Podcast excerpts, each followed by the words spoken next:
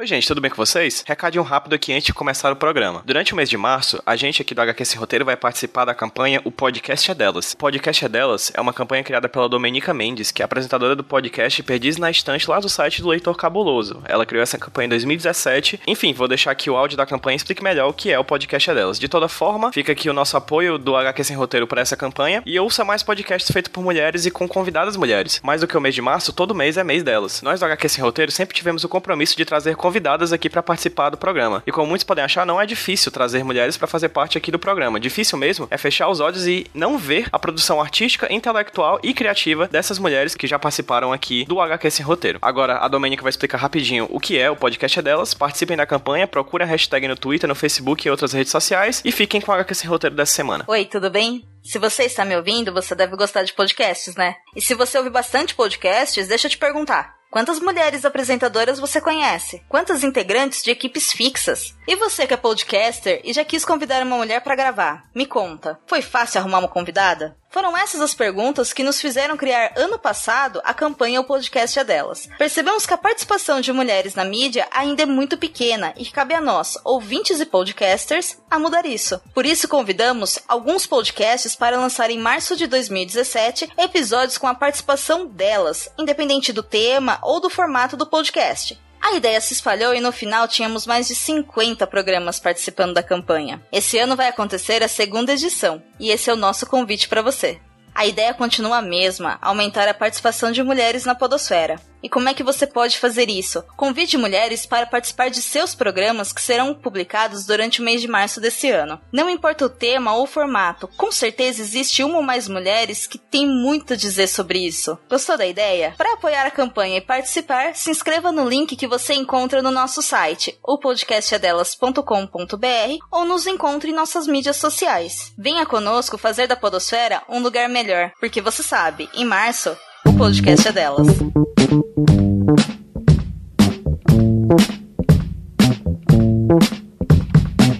Nobody likes you, nobody cares.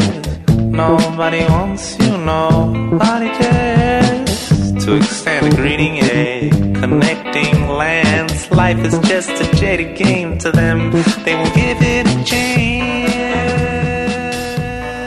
Fala galera, beleza? Aqui quem tá falando com vocês é o Pedro, trazendo para vocês mais um HQ Sem Roteiro Podcast, o podcast de quadrinhos aqui da rede Iradex de Produções Associadas. Hoje eu vou conversar com uma pessoa muito especial que eu conheci recentemente. Vocês já devem ter ouvido falar recentemente que eu fui no grupo do Observatório de, de Quadrinhos lá da USP fiz uma postagem perguntando para as pessoas que estudam quadrinhos quem elas eram, o que elas estudavam e tudo mais. E aí eu fiz uma, um convite a um monte de gente do Brasil inteiro que topou conversar comigo sobre quadrinhos e hoje eu trago uma dessas convidadas que veio conversar comigo, apresentar a pesquisa dela. A gente trocou muita informação sobre graduação, mestrado, e aí ela vai se apresentar para vocês. Vou pedir para que ela se apresente. Laluna Machado, por favor, fala para quem tá ouvindo a gente quem é você. Oi, pessoal, tudo bom? Como o Pedro já falou aí, me chamo Laluna Machado. Sou do interior da Bahia, de Vitória da Conquista, é, recém-graduada na licenciatura em História e estudo Batman. E a partir dessa pesquisa também, a gente, aqui no interior da Bahia, a gente consolidou um grupo de estudos e pesquisas que tem como objetivo colocar todas as vertentes da cultura pop, tanto no ensino, em sala de aula, quanto nas pesquisas acadêmicas. Né? Estou aí com a minha pesquisa direcionada para o primeiro seriado do Batman de 1943 e tudo que esse seriado representa para o personagem e também para as questões de contexto histórico, já que é minha área. É, o Batman ele já foi um personagem muito presente aqui no HQ Sem Roteiro. Só de cabeça eu consigo lembrar que a gente falou dele em um podcast sobre, assim, não dele exatamente, mas pelo menos dele do universo dele. No podcast que a gente falou sobre os 50 anos da Batgirl Uhum. e também em um chamado Batman para além de Gotham, ou melhor, Gotham para além do Batman, em que a gente fala sobre outros aspectos que não sejam o Batman, que tornam Gotham City e os personagens coadjuvantes secundários da obra do Batman tão interessantes. Eles vão tá, esses podcasts vão estar linkados aqui no post. E rapidamente a gente cita ele também no podcast que a gente falou sobre 1986, né? Como o ano de 1986 foi importante para os quadrinhos. Uhum. É, falando também do Batman Cavaleiro das Trevas do Frank Miller. Esses podcasts, e caso eu lembre de mais algum na edição e tal, vão estar linkados no post aqui do, do, do podcast. É, Laluna, já agradeço de cara você ter topado conversar aqui comigo pro HQ Sem Roteiro Poxa, eu que agradeço. Toda vez que eu penso em falar sobre super-herói e tudo mais, eu acho que a gente. Existem muitos podcasts que falam de super-heróis, né? Todo filme novo, todo nova grande saga de quadrinhos, existem podcasts que tratam dos, dos super-heróis, mas de um jeito, tipo, mainstream, né? Eles trazem para falar sobre o evento que tá rolando no quadrinho, sobre o filme que tá chegando no cinema. Uhum. E a sua pesquisa se enquadra bastante no que eu acho que é a, a linha editorial aqui do HQ Sem Roteiro, que é aprofundamento, seja na, no fazer quadrinhos, seja no estudar quadrinhos, seja no divulgar quadrinhos. E a tua pesquisa é na graduação de História. Mas uhum. antes de chegar a falar sobre a tua graduação, me fala um pouquinho como é que foi que você conheceu quadrinhos e como é que você começou a ler quadrinhos e como é que você se tornou de uma leitora de quadrinhos a uma pesquisadora de quadrinhos. Eu acho que a maioria dos pesquisadores de quadrinhos começam a ler realmente quando criança, né? Eu lia, não vou mentir, eu não lia bastante, mas eu lia. Eu assistia muito mais coisa, né? Em relação a desenhos, filmes, animes e tudo mais. Eu comecei a ler mais quando eu comecei a ter dinheiro para comprar. umas edições melhores e tudo mais, né? E comecei realmente a me aprofundar mais na faculdade. Mas antes de, de perceber que realmente eu poderia pesquisar isso como um tema de monografia e, e posteriormente uma dissertação de mestrado ou uma tese, foi um pouco difícil, né, principalmente em relação é o meu núcleo acadêmico aqui, que é um pouco ainda resistente em relação a isso. Só que eu tive apoio de muitos outros alunos, tanto do curso quanto de outros, para começar a pesquisar e os alunos também começaram a pesquisar junto comigo. E a gente foi trocando informações ao decorrer do tempo. Né? Mais a metade da minha pesquisa são por conta dessas trocas, desses diálogos com outros alunos, né, que a gente foi vendo que realmente poderia ser possível. Né? Quando me deu estralo que eu poderia estudar esse tipo de coisa, o seriado não foi minha primeira opção. Né? Ele praticamente caiu no meu colo para fazer algum tipo de pesquisa. Eu rodei um pouco, tinha uma pesquisa anterior em Império Romano, eu estudava Sêneca, já tinha um ano e meio de pesquisa, dois anos, e abandonei para estudar realmente o que eu queria. E pesquisa você tem que ter amor pelo que você está fazendo. Se não tiver amor, você não leva para frente pro resto da sua vida. Eu achei o seriado, por incrível que pareça, também tem, tinha é, a percepção que a maioria das pessoas tem, que acha que o seriado do Batman, sim, clássico, é o de 66, né? Também sem o de 66 a gente não teria tantos filmes hoje, tantas produções e para outras mídias, sem ser os quadrinhos, né? Mas antes disso, o personagem teve duas outras produções, né? Uma de 43 e uma de 49. E quando eu achei o, o DVD do seriado, que eu comprei por 10 reais, as lojas americanas, eu falei, eu tava na dúvida, ué, será que esse é o de 66, como é que é? E eu li no fundo, na sinopse, dizendo que era de 43. Eu, como historiadora, já fiz um link histórico, né, na cabeça. Ué, 43, Estados Unidos está em plena guerra. Então deve ter alguma coisa em relação a isso. Quando eu li, com, recomecei a ler os quadrinhos durante a faculdade, eu fui percebendo os links históricos nas histórias propriamente ditas, né, que quanto o contexto histórico estadunidense e mundial influencia no roteiro das histórias em quadrinhos. E aí fiz esse link também com o seriado. Quando eu comecei a assistir, foi o que me deu o boom, assim, minha cabeça explodiu nos primeiros episódios. Entrou completamente em contradição a tudo que a gente assiste hoje, né? Essa questão do herói, entre aspas, mais politicamente correto, ele evita certos discursos, né? Coisas mais subliminares. No seriado ele é escancarado. Ele traz um, um, um discurso de apologia de guerra, um discurso de política de esforço de guerra, um discurso xenofóbico, né? Fora a representação dele icônica e corporal também, em relação aos vilões, a toda a temática do contexto e até a produção em si, de cenário, de figurantes, da Gotham desse seriado, que é completamente diferente do que a gente vê, do comportamento dele com a polícia, não tinha ainda o, o Jim Gordon no seriado, do comportamento dele com o governo americano em si. Então isso aí deu um boom na minha cabeça, eu falei, rapaz, então pode ser possível que eu possa colocar esse seriado vinculado ao meu curso de história e também, de alguma forma, eu tive muita ajuda do curso de cinema também daqui. Né? Foi uma espécie de orientação para entender mais ou menos a história do cinema, o cinema nesse contexto, para entender não só do discurso do personagem, do que ele trazia dos quadrinhos até então, do seu contexto histórico, mas também da história do cinema em si, que influenciou muito na produção, né? É interessante tu falar disso, porque tu já até citou isso, né? Quando a gente começa a pensar sobre os marcos do Batman, eu consigo pensar em três, assim. Claro que existem vários outros, a própria série de 1943, que é bastante desconhecida pelo grande público atualmente, né? É um, de, é um desses marcos, mas eu acho que talvez o, os três que me vêm à mente quando eu começo a pensar no Batman, na, na timeline do Batman, a primeira é a criação dele, em 39, né? Pelo Bob Kane e Uhum. pelo Bill Finger, a série de TV de 66 e o Batman Cava das Trevas do, do Frank Miller em 86. Esses são os três momentos, assim, que eu consigo ver da timeline do Batman que sejam talvez os mais revolucionários.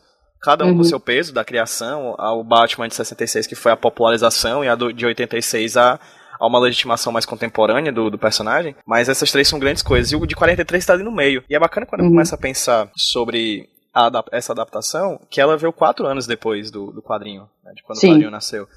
Sim. Coisa que à época talvez fosse mais difícil, porque hoje somente. Hoje é só hoje que o Mark Miller vai fazer um quadrinho e antes de lançar já vendeu pro cinema, né? Mas a época não era assim. A época era outra, era outra, outra lógica. Acho que mesmo a gente falar da série, é bacana a gente falar um pouquinho sobre o personagem, né? Acho que a gente já deve ter citado vez ou outra aqui o Batman, mas a gente nunca chegou a falar sobre a origem, assim. O que é o Batman, Laluna? Rapaz, pra mim, como historiadora, né, que eu tenho o personagem como uma perspectiva partir do meu lugar de fala, ele é um resultado do, do, do contexto estadunidense, como o Superman foi, como a Mulher Maravilha foi, como o Capitão América foi, né? Os Estados Unidos passou por, um, por uma década de grande depressão e o Batman e o Superman surgiram no final disso, né? Traz o Superman que veio antes do Batman como um salvador externo para o que estava acontecendo no país depois da, da queda da Bolsa de 29 e se decorreu a Grande Depressão na década de 30. Né? Então o Superman traz essa solução externa, já que eles mesmos não conseguiram resolver o problema. E traz essa solução externa vestido com a bandeira estadunidense, né? as cores, as representações e tudo mais. Quando a gente observa a história das histórias em quadrinhos, muitos autores trazem que o Batman era o contraponto do Superman. Eu, em parte, concordo com isso. Vamos dizer assim, simbologicamente é. Só que eu acho que eles perceberam a necessidade também, ou pode ter sido coincidência ou não, que a população precisava de uma representação que não fosse entre si uma, entre aspas, uma divindade, como o Superman propriamente poderia representar na época, mas como um cara comum que poderia resolver o problema sem ter superpoderes. Mas em contrapartida, o Batman representa também um, uma burguesia que perdeu todo o seu apogeu com a crise, né? Tanto que ele é representado como, nessa época, um milionário. E um milionário que quer salvar tudo, né? Todo, vamos dizer assim, os problemas que a burguesia causou com a crise de 29, com o consumo e com a baixa burguesia também causou, propriamente, vamos dizer assim, indiretamente o Batman também, como o Bruce Wayne. Então, Bruce Wayne causa um problema desse, mas à noite ele se torna Batman para resolver. Coincidência ou não, a população precisava de um representante desse. Porque o Superman levanta de manhã ele é Superman. Ele se torna Clark Kent para tentar, vamos dizer assim, viver entre as pessoas. O Batman não, ele é Bruce Wayne e ele se torna Batman. E dá uma certa proximidade com esse público, entre aspas, comum, né, que não tem superpoderes, que almeja ter um poder de consumo como o Bruce Wayne tem. Então, os Estados Unidos, com o seu estilo de vida americano, coloca que isso é possível. Né? Então, uma criança que recebe um material desse, um pré-adolescente, um adulto que lê uma tirinha de jornal, acha que realmente esse superpoder é possível para ele, né? Então, para mim, o Batman é, é um, um, personagem que marca realmente a história das histórias em quadrinhos, mas também marca a história do mundo, né? Batman é a terceira palavra mais falada do mundo. Quem nunca assistiu um filme dele hoje? Né, quem nunca leu uma revista em quadrinho, quem nunca leu um, um, material teórico em relação ao personagem, sabe que é um personagem. Né? Então, é um fenômeno. Né? Um fenômeno que já, já perpassa por mais de 75 anos e é um fenômeno que vende.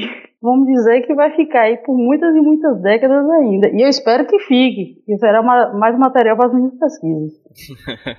eu tenho um amigo meu, o Davi, que também é do mestrado, que ele vive dizendo isso, que ele está estudando a adaptação de Vingadores para o cinema, né? Tu até ouviu o programa, né? Ele uhum. vive dizendo que adora isso porque ele nunca vai ter deixar de ter material para pesquisar, porque a Marvel nunca vai parar de fazer filme de super-heróis. É, é um ótimo contexto para ser nerd e pesquisador da área. Não é, rapaz. A gente está num momento bom até, a gente está numa onda bacana. É. Só falta bolsa, mas no resto. É, isso é verdade. Falando sobre o Batman, mas mais do que o Batman, como você falou, falando sobre o mundo, se a gente tivesse uma máquina do tempo e voltasse para 1939 até 1943, qual era o mundo que a gente ia achar? Era um mundo com, com muito medo, né? Hitler já estava com suas investidas na Polônia e tudo mais. Né? Em 41 os japoneses atracaram os Estados Unidos. Então era um mundo de extremo medo.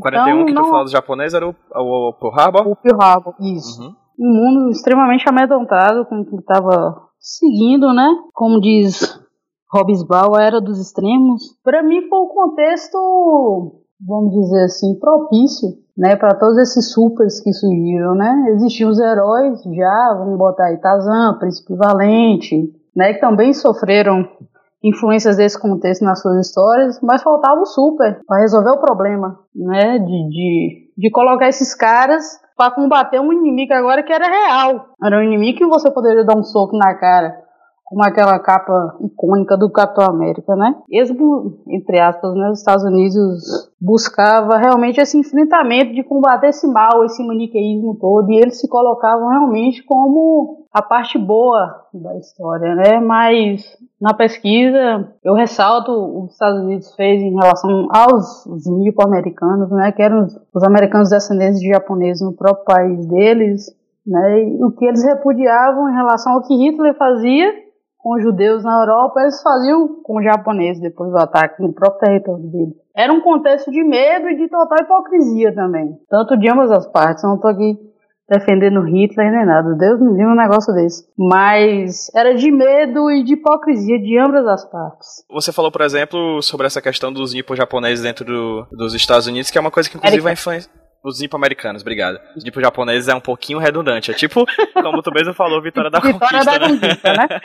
Um pleonasmo. Exatamente, um pleonasmo. Os nipo-americanos que você falou, como eles eram tratados nos Estados Unidos na época. E isso vai acabar influenciando também a produção da série, né? O conteúdo da série, você me falou. Eu não, ó, deixando bem claro, eu não assisti a série de 43, uma falha moral, hum. eu pretendo assistir. Eu quero que você fale sobre isso também, sobre a questão da preguiça e tudo mais. Depois já, já a gente fala sobre a série, mas eu tô querendo falar desse contexto, contexto histórico e quadrinístico anterior. É, o que é que os americanos fizeram com os nipo-americanos? O Roosevelt, ele começou a fazer uma política né, depois do, do ataque, depois que os Estados Unidos realmente entrou na guerra, né, efetivamente em combate. Ele começou a fazer uma política também de externar a cultura estadunidense, né? Tanto foi nessa época que, que Carmen Miranda foi para lá, né? Que aqui chegou que bom, que aqui chegou Coca-Cola, né? Então ele começou a externar também e a vender a cultura estadunidense. E dentro dessa política, né, eles também resolveram fazer campos de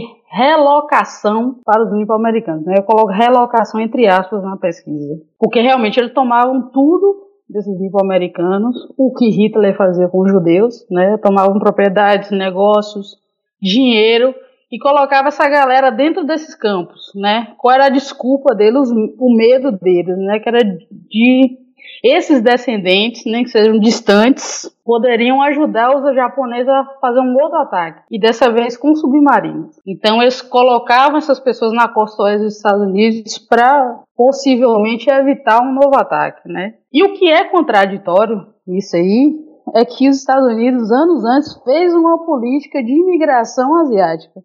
Tanto que o Yellow Kid, ele é contexto disso. Vamos dizer que muitos autores falam que é o primeiro personagem das histórias em quadrinhos. É uma representação asiática, né, que, entre aspas, fizeram homenagem a, esse, a essa política de imigração asiática nos Estados Unidos. E aí é o que vale, né? Se o inimigo estadunidense muda, possivelmente os inimigos dos quadrinhos, dos heróis dos quadrinhos também vão mudar. Né? Então, o que eles fizeram com os japoneses os nipo-americanos no seu território após o ataque de Pearl Harbor, eu não consegui muitos detalhes.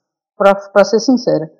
É um negócio assim que não se aprofunda muito, né? E eu realmente estou começando a pesquisar mais também, para aprofundar com artigos e tudo mais em relação a isso, porque traz uma representação muito grande no seriado por causa do vilão, que a gente vai falar mais para frente. Mas se já coloca esse, essa galera num campo de relocação e todas as, as as fontes que eu pesquisei sobre esses campos, a palavra relocação estava entre aspas. Então a gente possivelmente já pode imaginar o que, que essa galera sofria nesses campos, né? Fora é, o que a população fez também, né? Muitos bairros japoneses foram abandonados, eles foram apedrejados, né? Seus negócios colocaram fogo, né, no, nos bens desse, dessas famílias e tudo mais. Então, mas no campo a gente já imagina, assim, mais ou menos o que, que eles podem ter feito, né? Chega a impressionar quando a gente vai puxar de memória, por exemplo, algum filme ou série que possa vir a ter falado sobre esse momento da história estadunidense e eu não venho nem na minha mente. Eu não consigo lembrar de uma produção estadunidense, se foi ela é muito obscura para não ter ficado tanto na minha cabeça. Já sobre Pearl Harbor tem um filme, né?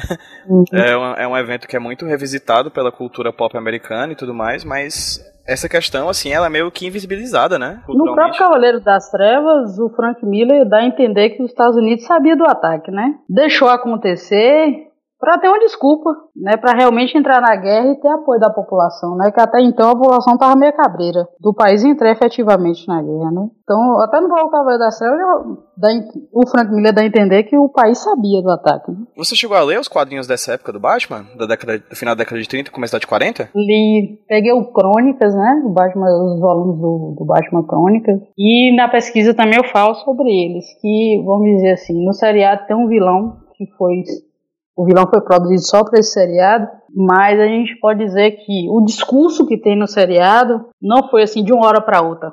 Entendeu? A gente percebe isso uns quadrinhos antes da produção do seriado. O que, é que a gente via nesses quadrinhos do, do, do, Batman? Se a gente fosse na banca nesse período, pegasse um quadrinho do Batman e fosse ler, o que é que a gente leria? Tinha até um, né, nesses quadrinhos, tinha até uma carta né, do governo americano na época, falando para os meninos e meninas contribuírem para o esforço de guerra em pelo menos 10 centavos, né? E realmente havia, principalmente nas capas, né? Tem capa do Batman que ele tá no jeep de guerra com, com Robin, né? Tem outra capa que ele tá com a metralhadora na mão, atirando e Robin ajudando ele com as munições. Tem algumas edições dele com o Superman também, que eles estão tipo num, num comício e eles falando para as pessoas realmente contribuir com os esforços de guerra que era importante para aquilo para os soldados e tudo mais. E nessas capas que a gente, e nesse, nessas produções dessa época, a gente também percebe que a indústria de quadrinhos alavancou. O que a guerra trouxe de bom para a indústria foi isso, de vender milhões e milhões e milhões de exemplares, porque matava o tempo dos guardas, matava o tempo dos soldados, era de, de fácil armazenamento, né? O próprio governo estadunidense encomendou muitos exemplares, né? Muitos artistas também participaram desse, inclusive o Stan Lee, com algumas propagandas. Então a gente via essa questão realmente de um discurso patriótico, de um Estado disseminando toda a sua ideologia num, numa mídia que era propriamente dita entre eles que era só para criança, que não importava aquilo ali, né? Mas eram essas crianças que iriam combater mais para frente se a guerra durasse mais. Então tem todo esse discurso patriótico, tem um discurso xenofóbico em relação a, a a raça dos asiáticos, chamam muito de japanazes, eles refer fazem referências em relação à cor deles, são amarelos e tudo mais. Então, não se pegava essa revista nessa época e esperava uma história Paul, Ben, pá, só isso, né? Tinha isso, mas também tinha todo um discurso ideológico por trás, um discurso estatal, um discurso de, de um discurso maniqueísta também, né? Que o, o próprio contexto exigia. Engraçado como o, o, direcionamento dessas críticas era muito, era muito aos japoneses, né? E uhum. aos alemães, o que que sobrava? Eles colocavam, parece que eles dividiam nas histórias, né? Colocava Hitler em muitas histórias, porque Hitler, vamos dizer assim, era a personificação da guerra, né? Mas o, o Yorito Hito foi o que mais atingiu os Estados Unidos diretamente. Isso é verdade. Entendeu? É. Entendeu? Então, para eles. Ele realmente dizer... atirou nos Estados Unidos, né? Exatamente. Então, para eles tinha aquela questão do orgulho mesmo estadunidense, né? Que eles estavam começando a, vamos dizer, a retornar aquele estilo de vida americana e vem pá, um ataque. Né? Então, para eles, o japonês representava isso. Mais uma interrupção. Né? E uma interrupção com mortes né, de, de soldados que poderiam salvar a pátria e tudo mais. Mas Hitler participava muito, principalmente em, outras edições, né, não só do Batman, mas nos heróis que estavam compondo o contexto histórico, né? Tanto que o Capitão América é o que mais legitima isso, é o que mais dá o diagnóstico desse contexto, né? Mas Hitler aparecia assim. Tem uma revista que ela foi publicada no Brasil na Tico Tico, que o Superman tá segurando Hitler pela gola, como se fosse assim, você, você é minúsculo para mim. Se eu quiser te matar, eu te mato. Não era assim, não que não sobrava para os e tudo mais. Tanto que na maioria das expressões eles chamam os japoneses de japanazes justamente para colocar essa associação, né? Uma política anti-eixo, mais a representação direta de inimigos dos Estados Unidos pós-41, com certeza são japoneses. Engraçado, né? Você acabou de falar também do Batman com armas de fogo, né? Eu sempre lembro de um evento que a gente foi aqui em Fortaleza, em que o cara falou uma coisa que ficou muito grudada na minha mente, que a gente tava falando, criticando o Batman vs Superman, né? O fato do Batman vs Superman, o Batman ser meio psycho, assim, e atirar pra tudo que é canto e explodir as pessoas com tiros e tal. E um cara disse que muitas dessas críticas são, são negadas ao Batman do, do Zack Snyder porque o Batman não pega em armas, né? É uma meio que um cano, uma coisa canonizada que o Miller fez em 1986 no Batman Cava das Trevas, né? Quando uhum. ele pega aquela espingarda, quebra e diz que essa aqui é a arma do inimigo. Uhum. E aí eu lembro muito do cara dizendo que, ah, mas as pessoas que gostam desse tipo de Batman que atira é o, a galera que gosta do Batman do Antigo Testamento. que é o Batman que atirava. Melhor consideração, velho. E eu, cara, isso ficou muito na minha cabeça, porque o Batman do Antigo, do Antigo Testamento era um detetivesco, né? E logo o detetivesco é. ele tinha acesso a armas de fogo, né? E na, nas revistas em quadrinhos, principalmente nesse contexto de guerra, ele utiliza, né? Como eu falei dessa capa que ele tá com a metralhadora quando eu vi isso, que a gente realmente tem esse conceito, né, do, do, do Miller pra cá. E os filmes também legitimam isso demais, né? Então dá aquele choque, né? Eu também fiquei em choque quando eu vi os primeiros episódios do seriado. Eu falei assim, como assim o Batman era desse jeito? É a transformação do, do personagem, né? Eu acho que ele. São setenta e tantos anos, né, cara? É quase um século de história, né? Ele atravessou a história humana mesmo. Exatamente. Então, ele é um reflexo da nossa história, né? Com tantos outros personagens, tanto dos quadrinhos ou não possivelmente o, o, Tolkien escreveria uma coisa completamente diferente hoje. Contexto diferente isso influencia muito. E, Laluna, tu falou que na tua pesquisa tu teve um diálogo muito forte com o cinema, né? Uhum. Com, a, com, a, faculdade de cinema. Qual foi, a, qual foi a instituição que você se formou mesmo? Na UESB, Universidade Estadual do Sudeste da Bahia. E aí você teve um diálogo também com o departamento de cinema, é isso? Com foi. diálogo visual. Foi. No cinema, o que é que uhum. estava acontecendo naquele período para que a gente acabasse tendo a possibilidade de que essas duas mídias se unissem, o quadrinho e a a, e o audiovisual? Na verdade, o quadrinho e o audiovisual, eles nasceram praticamente juntos, né, no final do século XIX. Então, vamos dizer que um é filho do outro, um é pai do outro. E o que que acontece? Por conta desse mesmo contexto, né, foi a época também que se vendeu mais bilhetes para entrada de cinema, como se vendeu muito quadrinho na época. A população buscava um escapismo dele, sabe? De todo aquele contexto de guerra, né, de toda aquela situação, de todo aquele medo de Hitler chegar na América, do, do Império Japonês, do Império do Sol Nascente, como o próprio Batman fala no seriado, tomar conta da América e tudo mais. Então a população queria um escapismo. Qual era esse escapismo? Escapismo na fantasia. E o cinema também é um dos braços disso, né? Tanto que foi nessa época que vem Drácula, que vem Frankenstein, tal, coisa toda. E o seriado e até o próprio personagem tem muita influência do cinema. Né? A gente bota o The Bat, que foi um, um, um filme dos anos 20, que influenciou também na criação do personagem. O Zorro, que influenciou na, na criação do personagem. E a questão também das. O, desculpa, é o, o Homem que Ri, né? Sim, foi. Que é uma grande influência no Coringa, né? No Coringa e tudo mais. Então, as influências do cinema sempre estiveram perto do Batman, esse princípio aí. E não seria diferente quando ele tem a sua própria produção cinematográfica. Isso não seria diferente, né? Mas o problema é que era um personagem já famoso na época, o Bob Kane estava ganhando muito dinheiro, né? Em 43 ele já tinha uma tirinha de jornal. Quando alcançava a tirinha de jornal, aí pronto, aí Aí já era outra coisa, porque o jornal quem lia era adulto. Então quando alcançava uma tirinha de jornal, aí já não tinha mais jeito. Ele já tinha uma tirinha de jornal, ele tinha diversos títulos, o Detetive Cômico, Batman e tudo mais. E agora, mais uma mídia do cinema. Então a produção em si, ela teve muita influência do cinema noir e do expressionismo alemão porque isso cabia ao personagem. Essa questão mais sombria, essa questão, mesmo sendo em preto e branco, você percebe a intenção com cenários e tudo mais, mesmo cenário sendo vagabundo. Isso é. A produção inteira é vagabundo. Dá preguiça de assistir. Se você realmente não. Se não quiser assistir, você não consegue. Em relação ao cinema em si, ele também se caracterizou como uma produção classe B na época.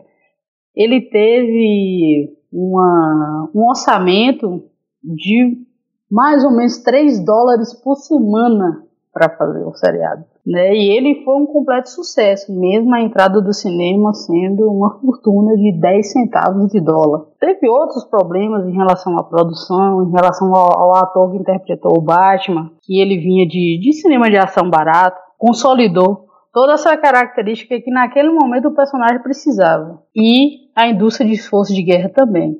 Então a, a pesquisa, o que eu quero destacar é isso.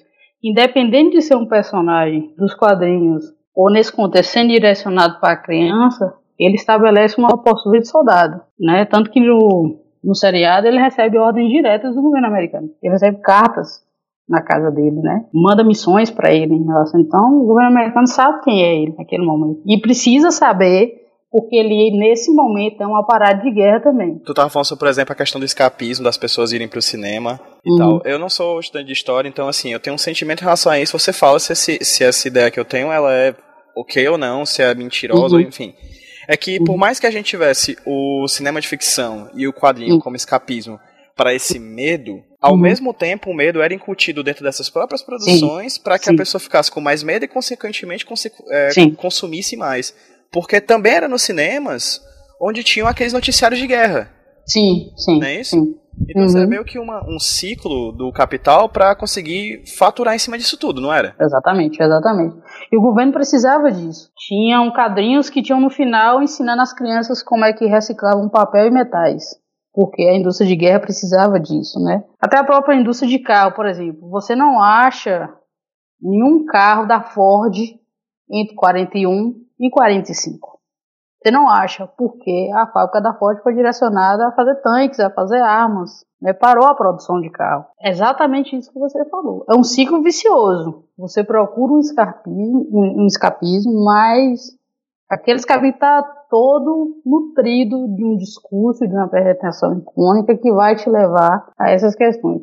É o que acontece até hoje. Né? Então, mais nessa época era mais escancarado. Nessa época não escondia a cara, não. E sobre a produção do seriado, como é que foi essa adaptação das páginas para as telas? Ele, ele passava na televisão, no cinema? Como é que foi essa série do Batman de 1943? Bom, até então não tinha televisores. Era o cinema, basicamente ou se chamava de Nickelodeons, né, que eram grandes galpões e tudo mais, que realmente era para entreter, né, a, a massa, né, tanto que virou comunicação de massa. E aí o que que ocorre? Foi a Columbia que produziu na época, né, um seriado semanal, que era exibido um episódio por semana nos cinemas, pagava 10 centavos para assistir a sessão, cada episódio em torno de 15 minutos, é mais caro que a Netflix hoje em dia, né?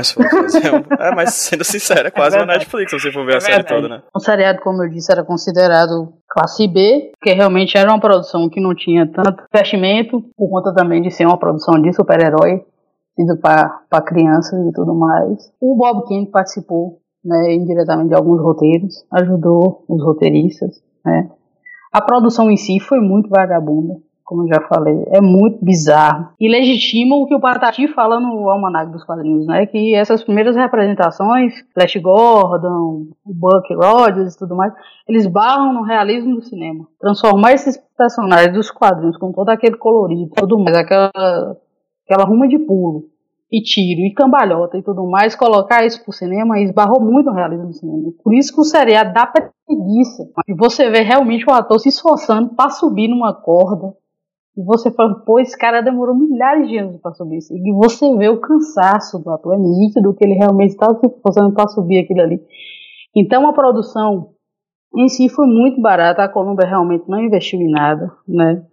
O diretor da, do seriado ele só foi ter só foi ter fama posteriormente com algumas produções de faroeste. O, o Larry Wilson, que foi o, o primeiro Batman do cinema desse 43, como eu já disse, ele era um ator barato de, de filmes de ação. Ele fez o próprio uniforme do Batman, tanto que tem muitos momentos que a máscara sai do lugar e ele tenta pôr no lugar, tá no meio da luta, o vilão puxa a capa dele, joga ele no chão. Tem muitas partes que há muitos erros de continuidade. Né? Do nada a luva dele some e aparece uma aliança do ator. E daqui a pouco a luva aparece de novo. O cinto de utilidades que não tem utilidade nenhuma, só tá ali por estar. E na maioria das vezes, quer dizer, na maioria não. Eu reparei duas vezes isso no seriado inteiro. Pedro, sai um cigarro de dentro do cinto. Um cigarro Ah, que maravilha. É muito bizarro, é muito bizarro mesmo. E as coisas que ele fala, sabe? O, o, o Grant Morrison fala do seriado, do seriado no Super. O Grant Morrison fala assim: se realmente existe um Batman em 1943, ele seria tipo um cara drogado que vestiria essa roupa de morcego e sairia no meio da noite. Porque se você observar realmente o seriado, é isso, é um rico entediado nessa época. E realmente é muito bizarro as questões que ele, que ele, que ele faz. E o Robin, nossa, o Robin aparenta ter 40 anos. Tá com as pernas cabeludas, sabe? O cabelo todo inchado assim, ele quase não fala, e quando ele fala, ele fala uma merda. A produção em si, eles não estavam nem aí se ia fazer sucesso ou não, só queria realmente disseminar esse tipo de, de conteúdo, esse tipo de discurso, e principalmente para as classes menos favorecidas, né, que era mais barato, né, e realmente abraçar toda a população, né. Mas a produção é muito, muito, muito bizarra. Eu assisti, deixa eu ver, até eu terminar a pesquisa, umas 11 vezes. Assim, cada, um dos, cada um dos 15. É. Falei, meu Deus, eu tô ainda assistindo isso. É muito... Porque tem muita coisa assim. Por exemplo, ele não tem Batmóvel. Né? O próprio carro do Wayne é o carro do Batman. Mas você fica pensando, como é que não identificam essa porra? Né? Mas aí você pensa, não está identificando porque o próprio governo americano sabe quem ele é. Enfim, aí você já já toma uma conclusão. Mas ele troca de roupa dentro do carro, Pedro. Ele leva o uniforme do Batman dentro de uma mala e você vê ele trocando de roupa dentro do carro. Aí eu pensei. Ai, gente, é maravilhoso. Muito obrigado, Lana. Tá me fazendo querer assistir cada vez mais essa série. Muito obrigado. Aí eu falei, ok, né? Será que a gente vai ver um Bruce Wayne de cueca em 1943? Que ótimo! Né? O pau quebrando e o cara trocando a roupa dentro do carro, né? E tem uma cena que ela carrega um trailer no fundo do carro dele. Né? Eu falo, pra que esse trailer? Ele nunca entra no trailer, ele tá puxando um trailer que depois não aparece mais em campo nenhum. Entendeu? O coitado do Alfred, gente, é uma bata tonta na história. Né? E ele se legitimou realmente o personagem nesse seriado. Né? A Baixa Caverna também, a primeira vez que apareceu foi nesse seriado. Então, no primeiro episódio, ele tá sentado numa mesa na Baixa Caverna, aí passa um monte de morcego de borracha né, que você vê claramente que está pendurado por fios de nylon, os morcegos de borracha passando, e viu um narrador falando de toda a conduta do Batman, não sei o que lá, e coloca ele como um soldado pra, patriótico, que realmente está fazendo o seu dever em relação à América e que toda a população deveria fazer o mesmo. Né? E você vê que a produção inteira é de, de papelão de borracha, é claro. Né? Tem um episódio que ele fica meia hora caindo de um prédio. meia hora caindo no prédio. Aí no outro episódio ele está intacto. Não aconteceu nada, entendeu? Porque eu sinto, Luna, que também não é somente um começo de uma indústria de quadrinhos de super-herói, como é o começo de uma indústria serializada também. Não existiam uhum. séries naquela época, né? Exatamente, exatamente. Tanto que depois o Superman foi ter o dele também. Eu fiquei imaginando, né, por que o Superman, até então, vamos dizer, entre aspas, era o mais popular do contexto, mas por que, que o Batman teve um seriado primeiro que o Superman? Porque eles não sabiam como fazer o Superman voar. Não tinha é, aparato cinematográfico para isso. Tanto que o primeiro seriado, do Superman, quando ele voa, é, é um desenho animado. Então perpassa da imagem real do Superman se preparando para o voo, mas quando ele está no ar é um desenho animado. Eles realmente não sabiam como fazer isso.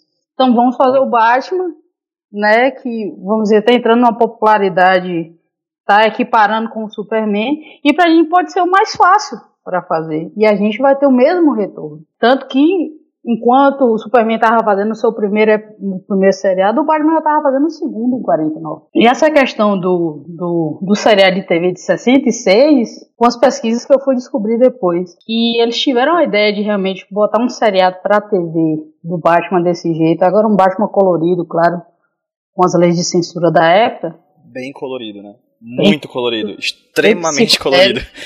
Bem LSD o negócio, né? De porque eles reexibiram o seriado de 43 no cinema anos antes, né? Então eles tiveram a ideia realmente, pô, isso aí pode dar certo de novo, né? Então vamos fazer. O seriado de 43 ele não só foi um marco de dar seguimento, entendeu? ele participou das outras produções posteriores do, do personagem para outras mídias, né, agora para a TV e depois posteriormente para outros filmes. Ele teve uma certa base, mesmo que essas produções posteriores sejam completamente diferentes da de 43. Mas vamos dizer que é lá o início de tudo. É a influência, né? É a referência, entre aspas. Oh, não, você chegou, a você chegou a falar, por exemplo, do Batmóvel, do Alfred, do Robin. Uhum. É, o que é que a série trouxe de elementos dos quadrinhos e o que é que ela inseriu no imaginário do Batman que não existia antes. Você, consegue me dizer assim algumas coisas que foram misturadas? Porque uma coisa que eu sempre lembro, por exemplo, da, da mitologia do Superman uhum. é que a Kryptonita nasceu, na verdade, numa radiodrama. Uhum. A Kryptonita não veio. Tinha um programa de rádio. Exato, é. tinha um programa de rádio do Bat, do, do Superman. E a Kryptonita foi inserida e aí acabou se tornando uma mitologia que até hoje a gente tem nos filmes do que a gente vê no cinema, que a gente vai agora no cinema ver e tá lá a Kryptonita, né? Cânone. O que é que veio de fora do quadrinho para a série o que é que se tornou cânone a partir da série? Você já falou no podcast a questão do universo do Batman em si, né? Não só o personagem se consolidou, né? Mas todo o universo que envolve o personagem, vamos dizer que 90% das pessoas do mundo sabem alguma coisa do universo do personagem. Então a série trouxe o quê? A Batcaverna, que hoje é uma das coisas mais esperadas, também um dos elementos mais esperados nos filmes, representação dos filmes, representação dos quadrinhos, né? O Batmóvel ele foi inserido como Batmóvel mesmo depois da produção, nos quadrinhos, mas só que o, o Bill Finger e o Bob Gale sentiram que realmente uma necessidade de inserir por causa da série, né? A questão do Alfred ele veio antes em algumas revistas em quadrinhos, mas ele realmente se consolidou no seriado. E aí não saiu mais das produções. Pá amoroso de Bruce Wayne e tudo mais, que eles realmente viram que tinha necessidade de colocar um pá amoroso, mas ainda não nominavam isso. E aí se consolidou em 49 com a segunda produção. Foi ali que veio. Ah, o Jim Gordon não existia até então. No seriado ele tinha um capitão lá que ele dialogava, mas eram qualquer personagem, e alguns policiais e tudo mais. Mas não tinha o Jim Gordon ainda. E foi também que os autores viram necessidade disso posteriormente. Launa, como historiadora, você vendo todas as produções, principalmente essa, que você me disse uma coisa nova agora nessa, nessa, nessa gravação, que é ela veio antes da, da série que viria a ser do Superman algum tempo depois. Como é que você consegue ver as reverberações desse projeto? Você falou agora há pouco que ela teve reverberações no universo até hoje em dia. E nas, uhum. outras, nas outras produções? A série do, do, do 66, do Adam West, os filmes do Tim Burton, a trilogia Nolan, até hoje chegando no Zack Snyder, como é que você consegue ver e inserir esse objeto no meio dessa timeline imensa? Eu acho que o seriado foi o que deu o pontapé inicial, né? Porque eles viram que realmente poderiam transformar uma mídia em outra, utilizando o mesmo personagem. E a, a, a produção do cinema foi mudando também, né? Essa questão de efeitos especiais. Toda vez que eu assisto um filme novo, Liga da Justiça, Batman vs Superman, o Zunolo do Tim Burton e tudo mais, eu sempre vejo alguma coisa de influência desse Batman do, de 43 e de 49. Há um, um, nem que seja mínima, né? E eu acho que isso vai ser levado para várias outras produções. É o que o historiador fala, para se possivelmente conhecer um futuro, tem que se conhecer o passado. Eu acho que algumas produções ainda vão beber muito disso. Tem que buscar as referências anteriores tem que ver o que foi feito anteriormente, né? Para não cometer erros como Batman e Robin, né? E tudo mais, como Batman Eternamente. Quando a Sony comprou a Columbia, eles pegaram os direitos do, do seriado. Só que a Sony é asiática, né? Como é que eles iam reproduzir um seriado que tem um discurso extremamente xenofóbico em relação a, ao território deles e à população deles, né? Eles exibiram no canal em, em 80, mas tiraram os episódios que, que realmente têm um discurso muito agressivo, né? Tiraram dois episódios, né? Depois que exibiram integralmente né, o seriado. Mas aí também já, é, já é outra mudança, né? Ninguém iria imaginar até então que a Columbia seria comprada pela Sony, como a Disney comprou a Fox. Tem um, essa questão dessa influência também de mercado. A gente falou, falou, falou. É isso que dá fazer podcast sem pauta. É, a gente acabou não falando dessa questão do vilão que tu ia falar. Ah, como é sim, que é claro. que se trata a questão japonesa dentro do, do Batman de- de 43. A questão do vilão foi o seguinte: o vilão foi feito somente para esse episódio. Não existe vestígio dele, tanto do quadrinhos antes ou depois, ou em outra qualquer produção. Aí eu fui lá para videogame, eu fui para animação, fui para outras mídias que o personagem perpassa. O vilão é o Dr. Daka. Né? Ele coloca como um- realmente um representante, tanto que um dos episódios chama O Império do Sol Nascente. Né? E o Dr. Daka coloca essas questões até de tomada dos Estados Unidos, de ataque dos Estados Unidos. E o que eu percebi é que ele sempre também tem um discurso atômico, ou seja, a gente já pode encaminhar aí para um medo dos Estados Unidos, do Japão, soltar uma bomba atômica neles. Já seria uma justificativa para Hiroshima e Nagasaki. Tanto que ele produz uma arma atômica, né, que ele chama de rádio na época, né? Uma arma que solta um raio e ela destroça todos os átomos né, e o negócio explode, tudo explode. E ele precisa de, de material nuclear para carregar a arma, que na, no seriado é chamado de diamantes. E aí o, o vilão, ele legitima essa apreensão estadunidense, né? Até o quartel-general dele é representado por um parque de diversões abandonado, num bairro japonês abandonado, né? E realmente é no subúrbio e dentro de um buraco, né? Tem que entrar em várias, várias portas, vários conglomerados para chegar até o quartel-general dele.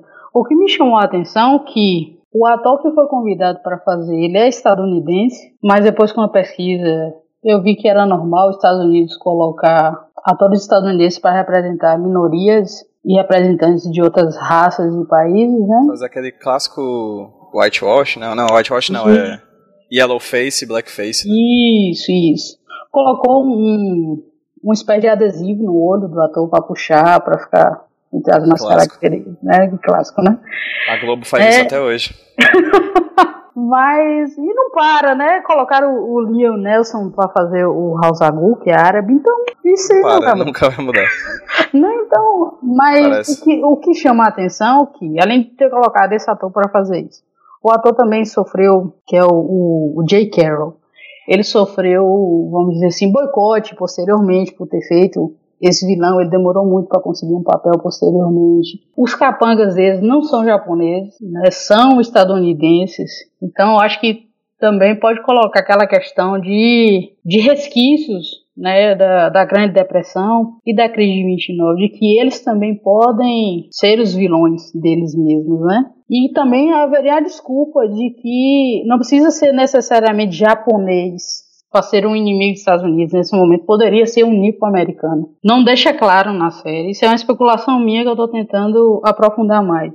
Não deixa claro na série que esses, vamos dizer, esses capangas do Dr. Daka são japoneses legítimos ou se são nipo-americanos, que eles não têm feições japoneses, mas podem ter descendência. Não deixa claro no seriado, mas me deu a curiosidade para tentar pesquisar. Mas o, o, o vilão, ele traz toda uma característica de, de maniqueísmo mesmo, né? De, de realmente tentar destruir, tentar destruir o Batman, tentar destruir o Robin, a cidade, o país, que ele está dando abertura. Ele chama até os estadunidenses de escravos, né? Que só o Império do Sol Nascente poderá trazer a liberdade para eles e tudo mais. Mas, vamos dizer assim, uma liberdade com o atômico, né? Tanto que no cartaz, o Batman está segurando essa arma. No cartaz tem um Buda no fundo e o Dr. Daka. Eu falei, ok, muito legal. Então no cartaz também já legitima essa questão religiosa, os resquícios, essa representação de um povo, e é completamente estereotipado isso. Completamente estereotipado. É, é a mesma coisa que a Globo faz com os negros. né, com os personagens de humor. O discurso dele é extremamente agressivo de algum de algumas formas, né, que quer trazer essa tomada da América e tudo mais. Quando você coloca assim o vilão de um outro ponto de vista, é realmente aquela questão da desculpa, sabe? A gente tem que estabelecer um vilão, um vilão real, um vilão mais próximo e que a gente tem como combater esse vilão. No final do, do seriado, no último episódio, a morte do vilão é completamente sem graça, sabe? Fácil. Isso traz aquele questionamento que os Estados Unidos pode derrotar qualquer inimigo dele facilmente, né? O Batman consegue derrotar o cara praticamente sentado. Então eles colocam toda essa questão do manicaísmo, que o asiático que é o inimigo, que o japonês que é o inimigo, e que a gente pode derrotá-los facilmente, mesmo eles tendo atacado uma base da gente ter matado milhares de pessoas. Foi o que mais me chamou a atenção, foi o vilão, quando eu comecei a assistir. Né, que aí me veio as questões históricas e tudo mais, né? E eu falei assim, não, com esse vilão aí, e trazendo essa questão de que realmente está escancarado, não é o que a gente está acostumado a ver hoje, né? Em relação aos vilões, que que dependendo do contexto também muda o discurso, né? O Coringa já mudou o discurso dele várias vezes. E para mim foi escancarado foi isso, essa questão deles colocarem realmente um asiático para fazer isso, entre aspas, né, que é um ator estadunidense, mas com todo o discurso, toda um, um, uma representação xenofóbica e estereotipada, né, que pra gente é, para eles na época era legítimo, isso aí, injusto fazer, né. Laluna, de verdade, muito obrigado por você ter participado aqui do HQ Sem Roteiro. Eu que agradeço. Muito bom esse papo, sensacional. Vocês Fala são foda. Tá... É, o que é isso? É, você também. você também. É. por isso que você tá aqui. Olha aí, se achando. Olha aí, velho. É, é por isso que estamos todos aqui. Muito obrigado por você ter participado do HQ Sem Roteiro. Tem algum canto onde você possa fazer um jabá pra gente saber ler mais? Rapaz, assim, pra eu achar coisas do seriado foi difícil. Foi difícil. Há muita pouca coisa escrita em relação a esses, essas duas primeiras produções, né? E de 49 também eu tô querendo aprofundar porque é um contexto bem legal, velho. É onde aparece o capuz vermelho. Eu tô vendo se é a primeira aparição dele. Em 49 foi a época da Revolução Chinesa, né? Capuz vermelho, Revolução Chinesa. Então já tô começando a ver algumas coisas.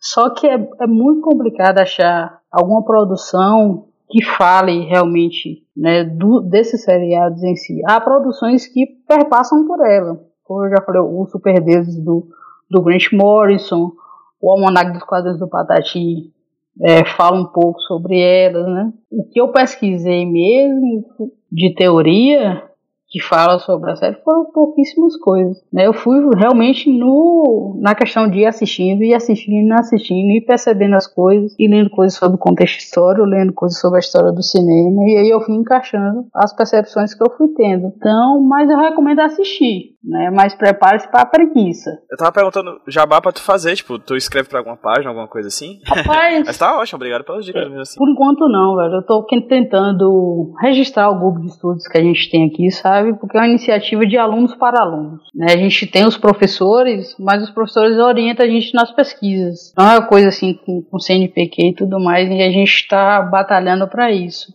Mas você acha legal divulgar o grupo, coisa assim, caso alguém queira saber? Não tem ah, página, coisa do tipo? Tem um grupo no Facebook, né, que a gente, a gente posta o que a gente acha legal, de, de matérias. Você agora também está lá postando os podcasts, que isso é bem legal.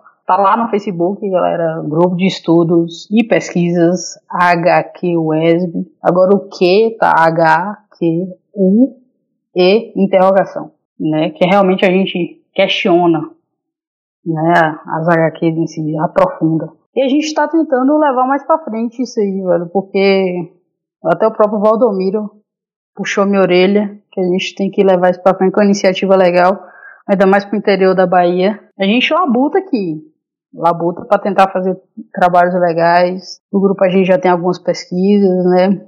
Uma fala sobre o Carlos Ruas e o Lucy, né? A garota é fantástica, ela faz um, um um comparativo do Lucy com o Diabo do Inferno de Dante. Tem outra que fala sobre a Mulher Maravilha, tem outra que fala sobre o Asimov. A gente teve uma perda que um dos fundadores comigo faleceu recentemente, em agosto, e o cara escreveu sobre o Capitão América.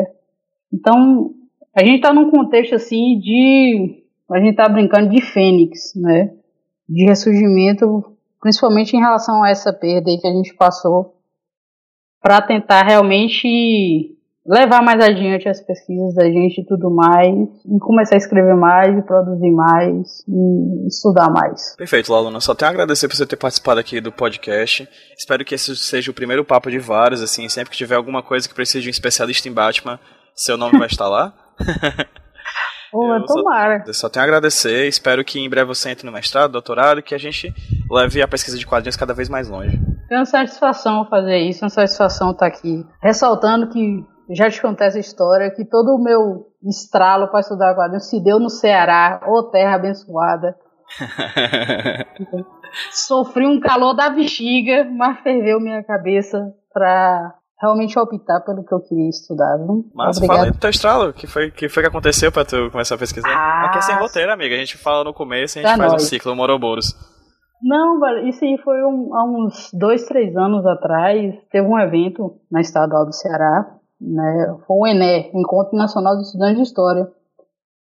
E o Elvio, o, o, Frank, ele, ele fez um mini curso falando dos quadrinhos e o ensino de história. Foram três dias de mini curso. E aí eu já tava lá, eu falei, pô, vai deve ser legal, velho. Já tava voltando a ler os quadrinhos assim, né, esporadicamente, eu falei, pô, vou assistir isso aí. Mano, o Elvio, explodiu a minha cabeça, assim, de um jeito, sabe? Eu voltei pra Bahia trilouca. Cheguei, conversei com, os colegas e tudo mais. Falei, velho, realmente pode acontecer, bora fazer isso e tudo mais. Aí foi que deu realmente o estralo pelo H pesquisa anterior. É, outros dois colegas meus também largaram a pesquisa deles e começaram a estudar quadrinhos. Então tudo se deu por causa desse cara. Eu falei isso pra ele, uma vez ele ficou chocado, né? Eu falei, eu falei, pô, véio, você tá fazendo algo muito legal e o mini curso foi sensacional, assim, sabe? E hoje a gente já tá com plano de fazer uma gibiteca e fazer mini cursos aqui no estilo para escolas, sabe? Para professores, para outros professores começarem a utilizar mais isso. E é isso, velho. Tô com uma saudade do Ceará tão grande, velho. Eu vou mandar um mestrado pra aí, velho. Terra venha, boa. Venha, vai ser, vai ser um prazer. A terra é boa pra estudar quadrinhos. Obrigado por ter falado comigo, obrigado por ter topado conversar aqui, obrigado a todo a, ao grupo de pesquisa de quadrinhos do Observatório, né? Porque foi lá que a gente se conheceu. Sim, sim, sim, claro. Enfim, é, vamos alinhar cada vez mais essa rede de pesquisadores de quadrinhos do Brasil inteiro. É preciso. E vamos lá, dar um tchauzinho pra quem tá ouvindo a gente no 3, 2, 1. Tchau, gente. Até a próxima. Tchau, tchau, pessoal. Valeu.